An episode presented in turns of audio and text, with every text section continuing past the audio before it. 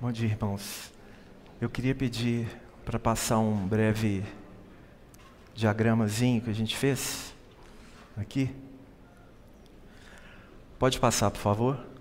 É, eu me programei para algo em torno de 55 minutos, a gente vai ter uns 40, então vou ter que condensar um pouquinho, talvez sendo mais sucinto.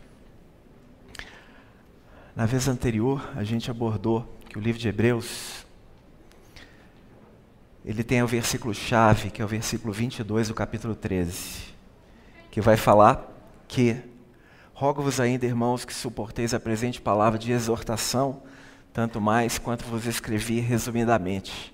A palavra exortação, ela é proposital, porque ela é uma palavra de dupla referência, porque o, o Espírito Santo quer nos admoestar e quer nos encorajar. E o resumidamente Pode passar, por favor. É porque há uma estrutura do livro que está aqui colocada, que eles chamam de sessões parentéticas, são sessões que são apresentadas entre parênteses.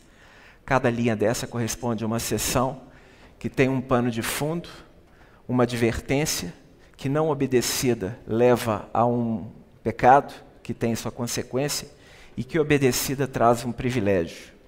Pode passar, por favor.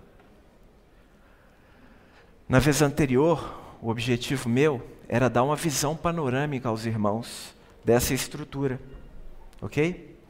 Então, é, no capítulo 3 de Hebreus, o que está em jogo lá são as 42 estações da caminhada do povo no deserto. E no capítulo 4 de Hebreus, o que está em jogo lá são as batalhas de Josué para a conquista da terra prometida, sendo Josué um exemplo nosso, tá? A, a, nas batalhas de Josué, eu procurei demonstrar que aqueles reis cananeus são manifestações da nossa vida do ego, que Deus deseja desconstruir para formar a vida de Cristo. Ok? Pode passar, por favor. Hoje, hoje não, hoje nós vamos fazer uma avaliação do capítulo 3 de Hebreus, e aí vamos fazer uma uma análise efetivamente, né, um estudo propriamente dito, e eu quero procurar mostrar que o que o Espírito Santo quer demonstrar no capítulo 3, ele vai enfocar duas das 42 estações. Vocês se lembram que as estações pelas quais o povo passou visava formar neles Cristo, ok? Evangelho de Mateus fala de 42 gerações. É um paralelo com as 42 estações que são apresentadas em Números capítulo 33. Cada estação visa um propósito do trabalhar de Deus em nós, tá? Porém, Hebreus capítulo 3, ele está apresentando duas estações. Uma explicitamente e uma segunda implicitamente. E a gente vai entender isso, tá? Qual o propósito disso? Instrumento de Deus para a nossa transformação. Pode passar, por favor. Qual que é o objetivo então hoje? Essa é a minha expectativa. Que através disso que a gente vai considerar hoje, é uma pena que a gente tenha pouco tempo. Sugere maior conhecimento do Senhor e na medida que a gente vá tendo essa percepção, a gente vai tendo mais conhecimento de nós mesmos. Porque existe um princípio bíblico que é: na tua luz vemos a luz. A medida do conhecimento que eu tenho de mim é proporcional à medida do conhecimento que eu tenho de Deus e daquilo que Deus me revela quem eu sou. Segundo, a grandiosidade do que é um discipulado a Cristo. Isso aqui é gigantesco, mas a gente vai só tocar.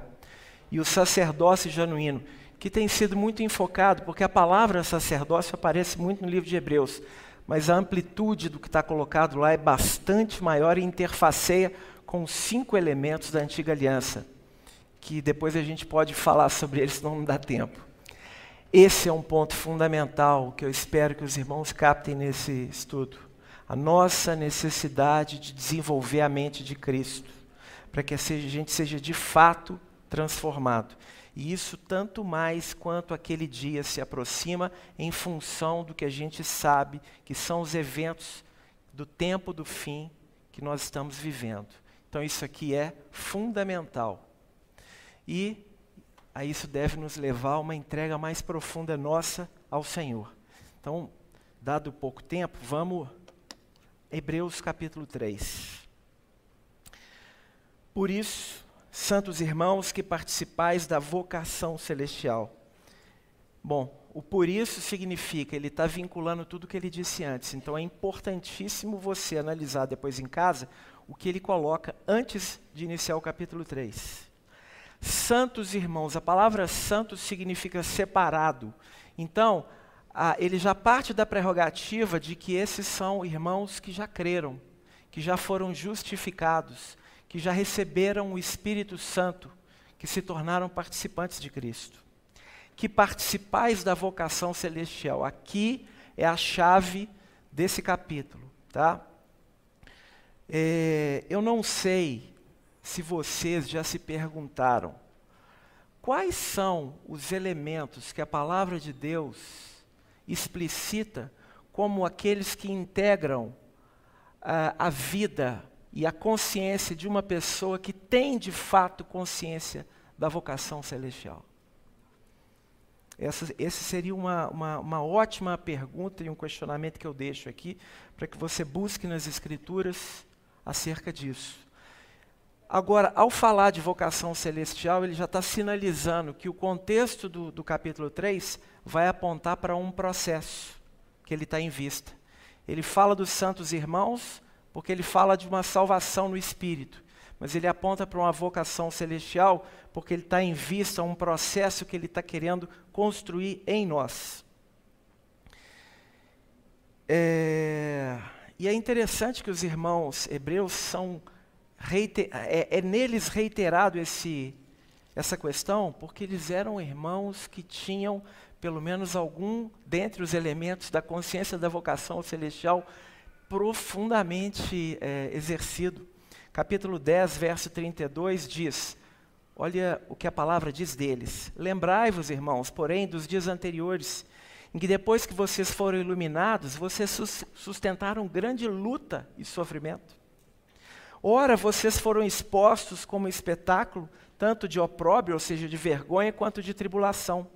Ora, vocês se tornaram coparticipantes com aqueles que deste modo foram tratados. Porque vocês não só se compadeceram dos encarcerados, não. Vocês aceitaram, olha aqui, aceitaram com alegria o espólio dos vossos bens, tendo ciência de possuirdes vós mesmos patrimônio superior e durável. Eu não sei quanto a vocês, irmãos, eu eu de fato não conheço ainda algum irmão que tenha aceitado com alegria o espólio dos seus bens pela consciência do patrimônio superior e durável que ele, que ele tem. Muito bem, voltando a Hebreus capítulo 3. Ele diz então: Considerai atentamente apóstolo e sumo sacerdote na, da nossa confissão, Jesus. Irmãos, o Espírito Santo, ele é detalhista. Como ele está em vista de nos apresentar um processo, ele apresenta, não sem sentido, essas duas expressões, apóstolo e sumo sacerdote. Porque ele, como ele está em vista no processo, ele está nos apresentando de A a Z. Senhor é aquele que foi enviado para poder fazer propiciação pelos nossos pecados. E depois de ascender aos céus, ele está sentado à destra de Deus, intercedendo por nós. Então, quando ele cita apóstolo e sumo sacerdote, ele está em vista nos fixar a mente no processo para que nós tenhamos em Jesus o exemplo. E é por isso que ele não usa Senhor Jesus Cristo, ou Cristo Jesus, ou nosso Senhor Jesus Cristo, mas somente Jesus, porque o que ele está em foco é a humanidade de Jesus, é a nossa humanidade que ele está buscando é, transformar. Bom, aí dos versículos 2 a 4, ele vai fazer uma comparação, não vou ler para ganhar tempo. Moisés era fiel, fiel na casa de Deus, o tabernáculo. Jesus era fiel na sua casa, na casa de Deus. Então, Moisés é uma figura de Jesus Cristo e a casa de Deus, o tabernáculo, era uma figura de Jesus como santuário do Deus vivo. ele começa a introduzir um elemento relacionado às habitações de Deus, porque como ele vai falar de um processo, ele vai falar de um processo gradual que as escrituras nos revelam acerca das habitações de Deus, como algo que vai manifestar o crescimento da vida de Cristo em nós. Tabernáculo, templo, Cristo, Nova Jerusalém, que é então chamada a noiva do Cordeiro. Se você estudar essas habitações, você vai perceber o crescimento, a desconstrução da vida do ego e a construção da vida de Cristo, tá? Nós também não vamos ter tempo de fazer isso aqui. E aqui vai o ponto crucial do que a gente quer colocar. É, no versículo 6, ele diz assim: Cristo, porém, como filho em sua casa. Que casa? Cristo como filho em sua casa. Que casa ele se refere? A qual casa somos nós. Então ele passou de um foco em que Jesus era o santuário do Deus vivo e agora ele se vira para nós. E nos coloca na posição daqueles que são habitados pelo Espírito, nos quais Cristo habita pelo seu Espírito. Não é?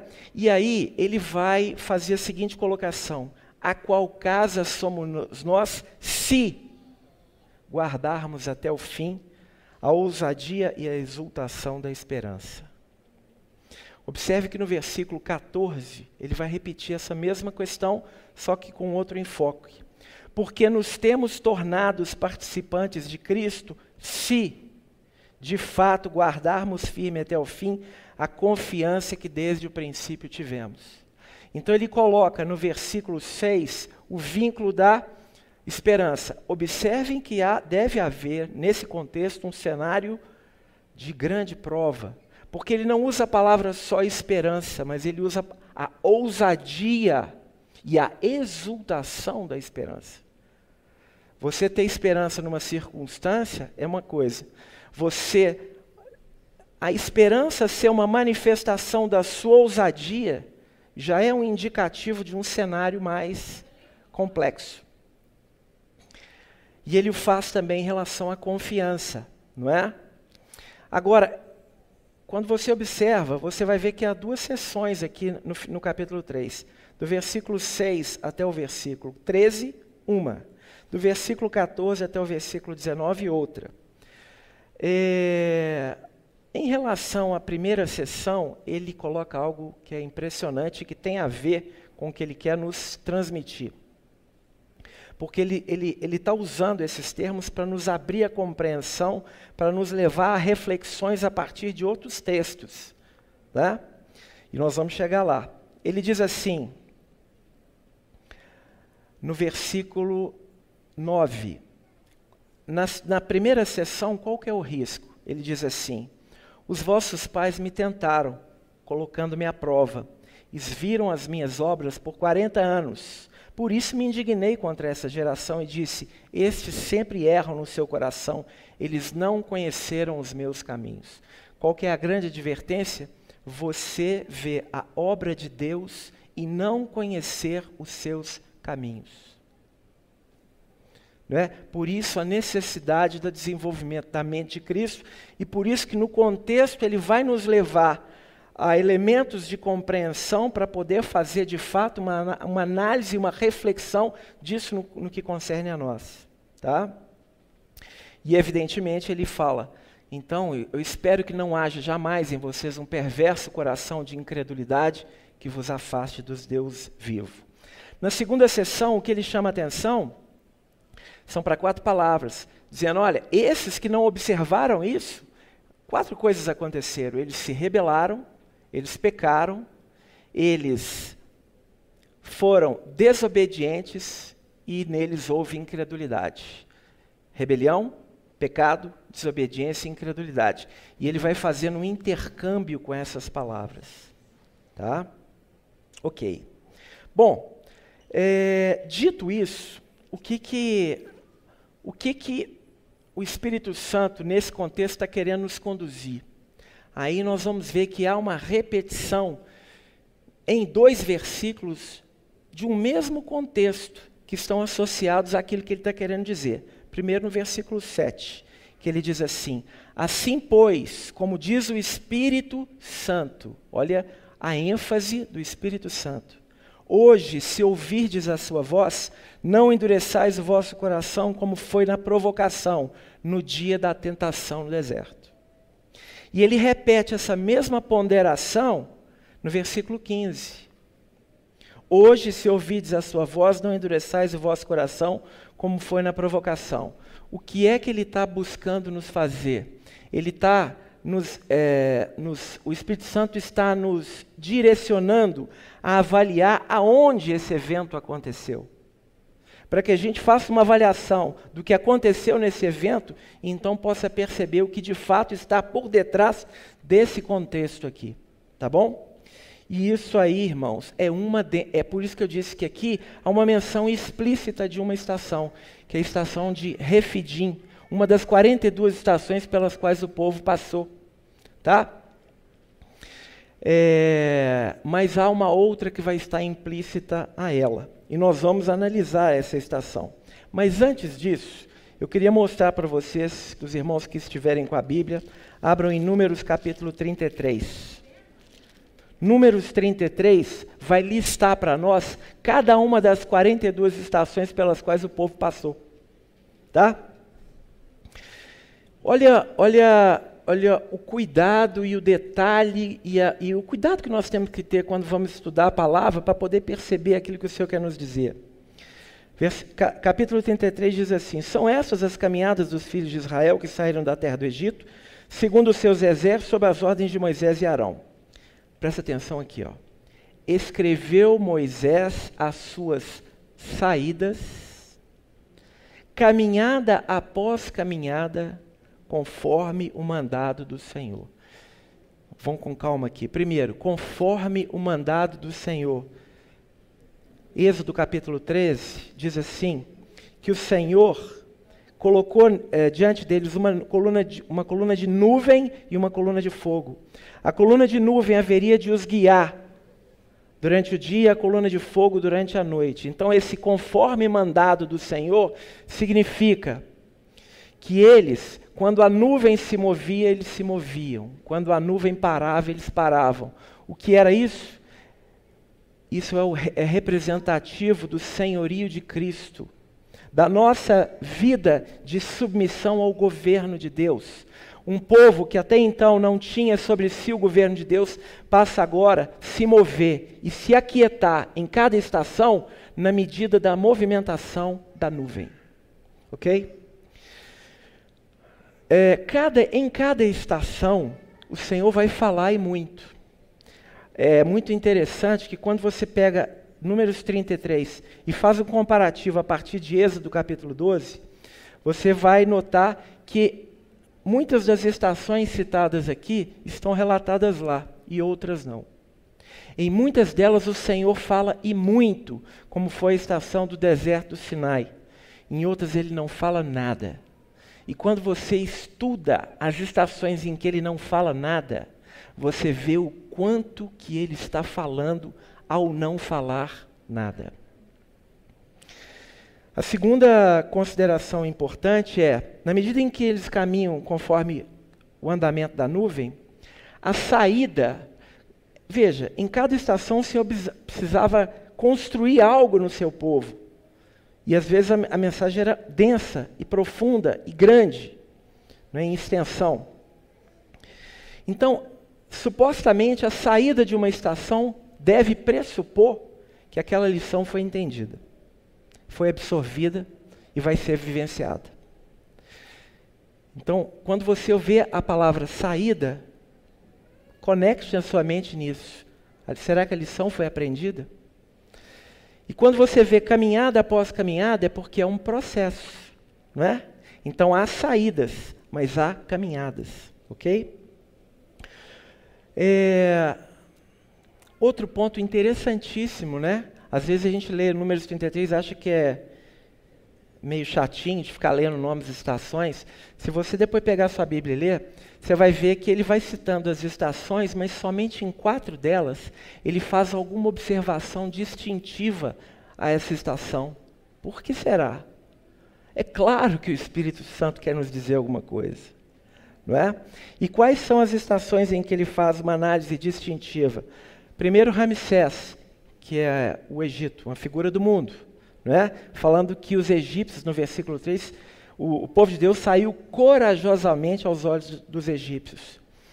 A segunda menção é uma menção fundamental, ou seja, a primeira está vinculada à redenção, porque a saída do Egito fala da redenção, quando nós cremos em Cristo.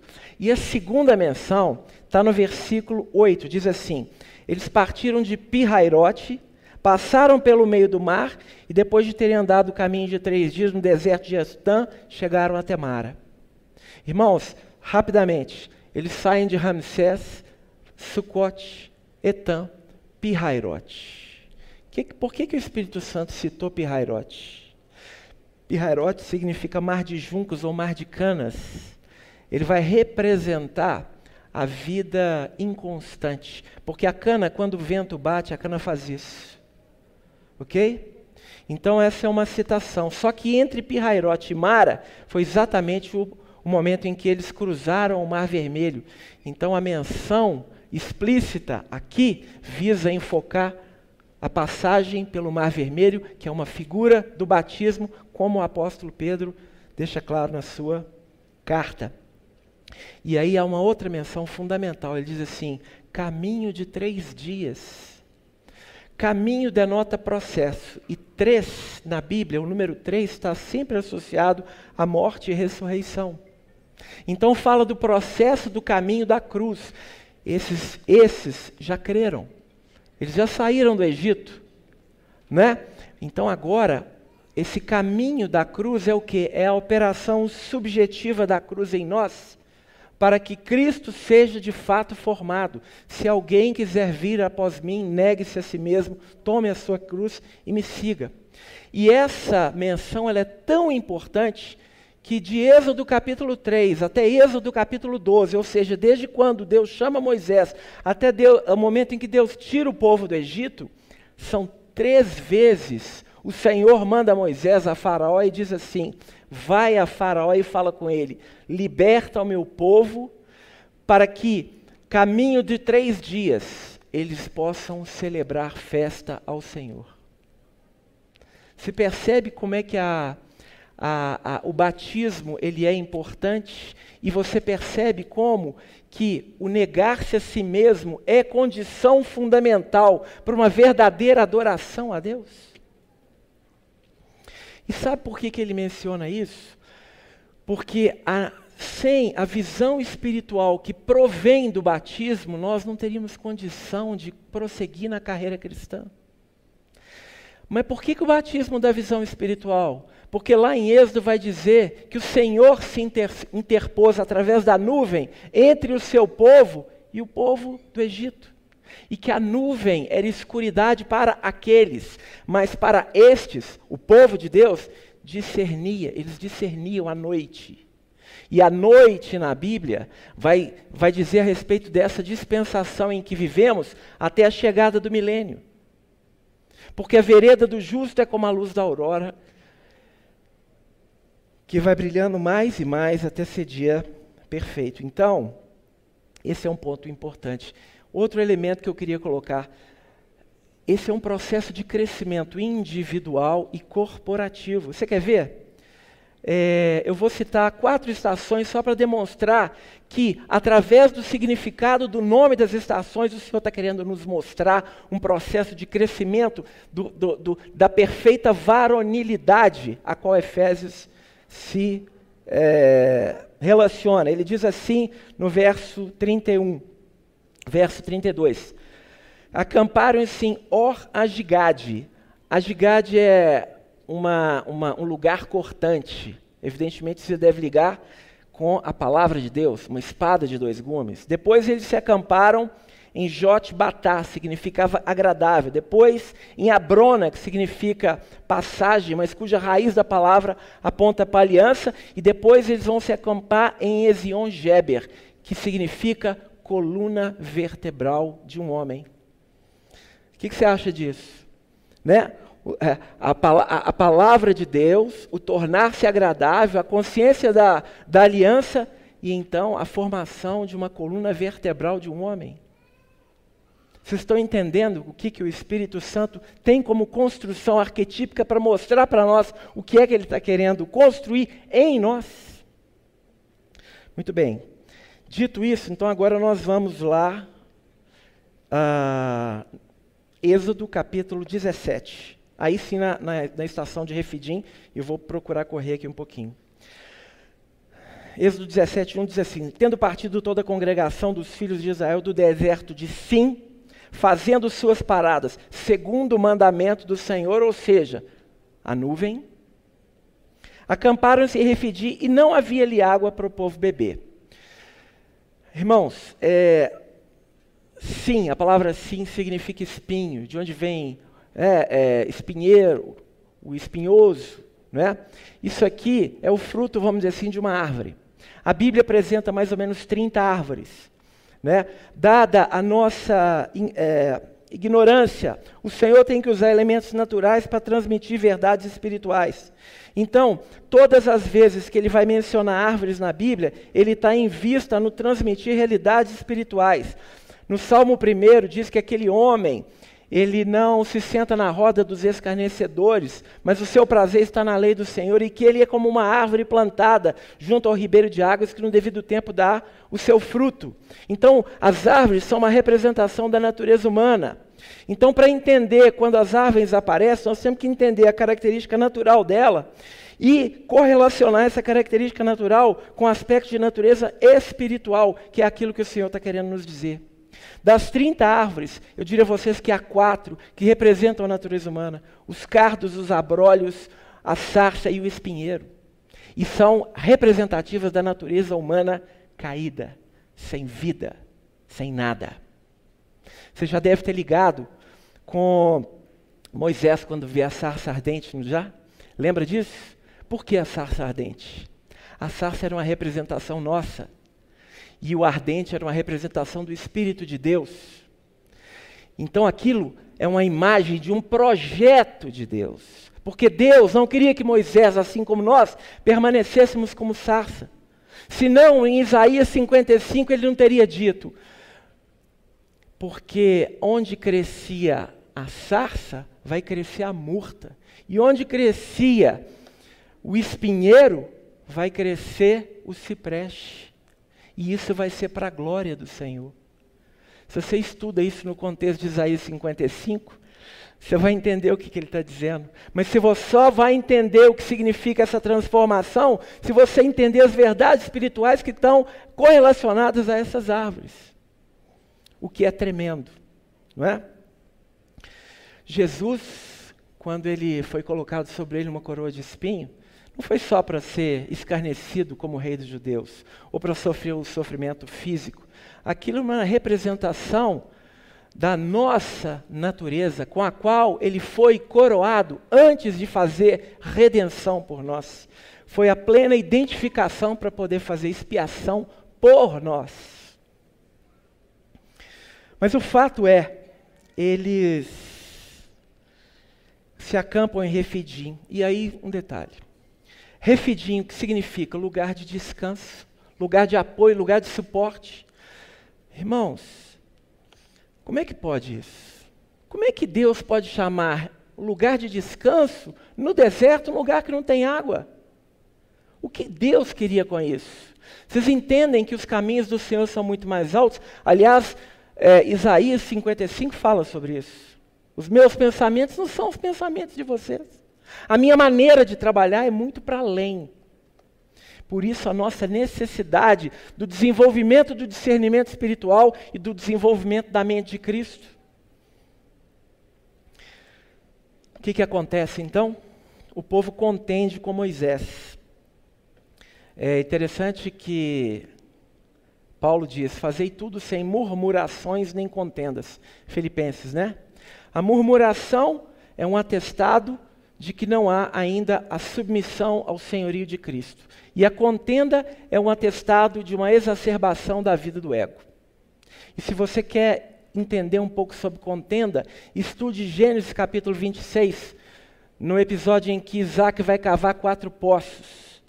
Poço na vida fala de vida de profundidade. Portanto, onde há contenda, não há vida de profundidade. O povo então murmura, vocês conhecem a história. E o Senhor então diz assim: Passa diante do povo e toma contigo alguns dos anciãos de Israel, leva contigo em to, na sua mão o bordão com que feriste o rio e vai. Eis que estaria ali, ali adiante de ti sobre a rocha em Horebe. Ferirás a rocha e dela vai sair água. Irmãos, a rocha na Bíblia é claramente uma figura do Senhor Jesus Cristo. A rocha ferida é claramente uma figura da cruz, não é? O Senhor os levava a esse local para tomarem consciência que, se não fossem ajudados pela rocha ferida, morreriam. É claro que isso se aplica à salvação do nosso espírito quando nós vemos que nós não podemos nos salvar nós mesmos salvação do espírito. Mas é claro também nas Escrituras que isso se aplica ao processo da caminhada que tem a ver com a salvação da nossa alma. Por isso, haverão refidins a provar nossa fé na caminhada cristã. Locais de impossibilidade onde o Senhor é na prática tudo, onde a nossa entrega tem que ser total. A tipologia bíblica nos mostra o que Deus tem de fazer para que nós possamos, de fato e de verdade, conhecê-lo. Em, em, geral, nós julgamos ter as coisas sob controle, seguras. Refidim é o local onde a fé exterior dá, dá lugar à realidade de fé. Refidim é onde, na verdade, aprendemos a depender de Deus. Refidim é o local onde Ele é o nosso tudo. Refidim é descanso. Mas só descansa quem confia. E só confia quem o conhece. O seu caráter, a sua bondade, a sua fidelidade. Né? Mas lá diz, no versículo 7, e chamou o nome daquele lugar Massá e Meribá. Massá significa tentação ou prova, e Meribá significa contenda. Por causa da contenda dos filhos de Israel para com Moisés, porque esse é um processo muito interessante. Toda vez em que a gente é confrontado conosco mesmo, a nossa tendência é reproduzir aquilo que a natureza adâmica nos transmitiu, que é o processo de transferência de culpa que Adão fez para com Eva. Adão, você comeu da árvore que eu falei que não era para comer? A mulher que o Senhor me deu é que me deu, e então eu comi. A culpa não é minha. Então, o processo de transferência de culpa é um dos indicativos da vida carnal, egocêntrica, adâmica, não é? Mas é, aqui diz: eles tentaram o Senhor. E aí a questão é: o que é tentar o Senhor? Há pelo menos duas explicações bíblicas para isso. Primeiro, no episódio de Jesus, na tentação de Jesus, quando diz assim, quando ele é, o Senhor é tentado. Então, a explicação seria: nós tentamos a Deus quando nós erramos no nosso coração, pondo Deus à prova para fazê-lo agir buscando satisfazer o nosso desejo. Mas, em essência, nesse contexto, é, talvez a melhor maneira seja, explicando dessa forma, tentaram o Senhor de que forma? Dizendo: Está o Senhor no meio de nós ou não? O Senhor está no meio de nós? Como que pode estar se está faltando água? É por isso que há aquele se no versículo 6 e 14 de Hebreus capítulo 3. Depois vocês vão lá e vão considerar isso. A palavra de Deus vai utilizar a água e a comida como figuras em diversos contextos para nos ensinar profundas lições que nos fazem questionar onde de fato está o nosso coração. Por esse motivo, o deserto é fundamental para conhecermos mais a Deus e a nós mesmos, ok? Aí eu vou rapidamente a Mara e, e, e vou concluir. Mara é uma estação, é a estação de número 5. Lá, o que, que havia? Havia água, mas a água era amarga, não é? E, e, então o povo o que, que fez? Murmurou. Interessante, né? Paulo fala murmuração em contenda, e a murmuração aparece em mar e a contenda aparece em refidim. É, o fato é que, olha o que, que acontece. Quando eles murmuram porque a água era amarga, o Senhor clama, o Moisés clama ao Senhor e o Senhor mostra uma árvore. E o, Moisés pega essa árvore e lança nas águas, e elas se tornam doces. E aí o Senhor dá a eles estatutos e juízos. Sabe por quê, irmãos? Porque a árvore é uma prefiguração da, do madeiro. Então, toda e qualquer situação de adversidade, que nós não tenhamos o desenvolvimento da mente de Cristo e olhamos sob a perspectiva de um propósito de Deus, de formar Cristo em nós através da aplicação subjetiva da cruz, a amargura vai aparecer. Mas, se nós olharmos sob a perspectiva e a ótica do Senhor, as águas que são amargas tornam-se doces. E é isso que está acontecendo aqui. Sabe por quê? Porque seres tão miseráveis quanto nós, o Senhor tem um propósito de nos transformar. Nós, tão minúsculos diante dele. E Ele quer nos transformar. E aquilo que nós entendemos como amargura, não é. É um propósito do reino. Por fim, eu quero concluir mostrando rapidamente aos irmãos através do livro de Ruth, porque Ruth vai abrir a estação de Mara de uma forma mais profunda e vai nos mostrar as três possíveis reações da alma humana frente às situações de adversidade através de três mulheres, porque a Bíblia se utiliza muito das mulheres para poder nos ensinar. E eu vou ser rápido, nosso tempo já terminou. Diz assim, nos, Ruth número 1, capítulo 1. Nos dias em que julgavam os juízes, houve fome na terra. Olha a presença da fome na terra, novamente, é proposital. É proposital. Essa questão de fome na terra não aparece aqui, aparece em Êxodo, em Gênesis capítulo 12, a primeira vez, e está associado ao Negueb, nós não vamos ter condição de falar sobre isso aqui. O fato é que Elimeleque casa-se com Noemi. Eles têm dois filhos, Malom e Quilion. Eles se casam com duas mulheres, Orfa e Ruth. Morre Elimeleque, morre Malom, morre Quilion, e Ruth fica com as suas duas noras. E aí, olha o que, que acontece. A, a Noemi chega para elas e fala assim: Olha, voltem vocês cada uma à casa de sua mãe, que os meus filhos morreram. O Senhor use convosco de benevolência como vós usaste com os que morreram e comigo. O Senhor vos dê que sejam felizes. Ou seja, ela estava liberando elas. Né? Ah, aí, sabe o que, que elas fazem?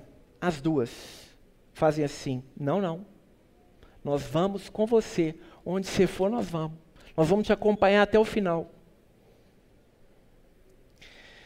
E aí, nesse processo, Noemi começa a descortinar o seu coração. Ela diz assim, verso 13: Não, filhas minhas, porque, olha a sutileza do que ela fala. Por vossa causa, a mim me amarga o Senhor ter descarregado contra mim a sua mão. Ou seja, ela dá uma, ela manifesta um altruísmo para com elas, ainda que responsabilizando Deus. Ou seja, eu sou vítima. Esse é um processo de autocomiseração que a cruz tem que nos libertar. Não é? E isso é tão verdade que no versículo 20 ela diz: Não me chameis Noemi, me chamai Mara porque grande amargura me tem dado Todo-Poderoso. Hebreus vai tratar da amargura, né? que, não haja, que não haja nenhuma raiz de amargura brotando em vós. Muitos entendem que essa raiz de amargura está relacionada às relações horizontais. Não. Em primeiro lugar, a amargura está relacionada às relações verticais com o Senhor, por uma responsabilização dele, pelo fato da gente não ter a visão que ele tem acerca daquilo que nos acontece, com vistas àquilo que ele quer produzir em nós. Agora, e orfa? É interessante que a palavra orfa significa obstinação. Em 1 Samuel diz que a obstinação é como o pecado de idolatria. Lembram-se disso lá? Né? Quando Orfa percebe esse movimento de amargura da alma de Noemi, ela quer fugir. E qual o mecanismo que ela, como representativa das nossas almas, faz? Ela vai aos ídolos. O que, que é um ídolo?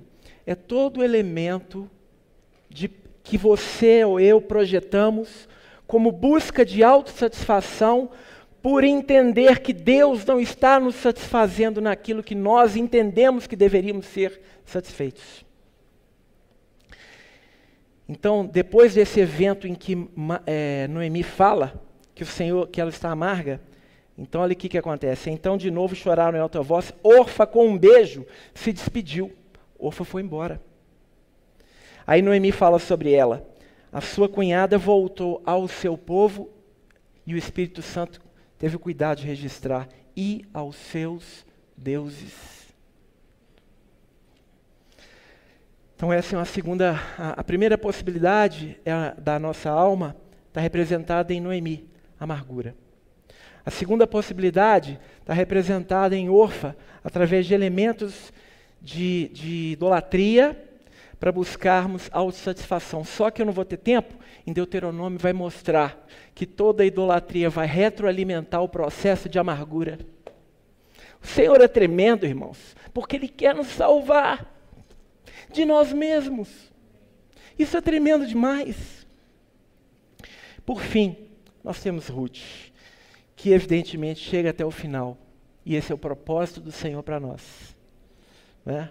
Portanto, eu queria que você reavaliasse aquele versículo de Filipenses que o Senhor me traz aqui agora. Aquele que começou em vós, boa obra há de completá-la até o dia de Cristo Jesus. Que nós possamos cooperar com esse trabalhar do Senhor, tendo em vista a vocação celestial.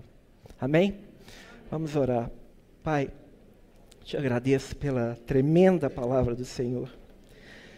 Como somos pequenos, Pai, diante da tua glória, diante da tua palavra, Senhor. Enche a nossa vida com o teu espírito. Ajuda-nos, Senhor, a não adoecermos, tendo uma visão como a de Noemi. Ajuda a não buscar fuga como orfa em elementos de autossatisfação, de idolatria. Nos ajuda, Senhor, como Ruth, caminhar todo o caminho e cumprir o propósito, para que através da nossa vida o Senhor seja glorificado e para que através de tudo isso Cristo seja de fato formado em nós e nós sejamos libertados da nossa vida do ego. É o que nós te pedimos em nome de Jesus.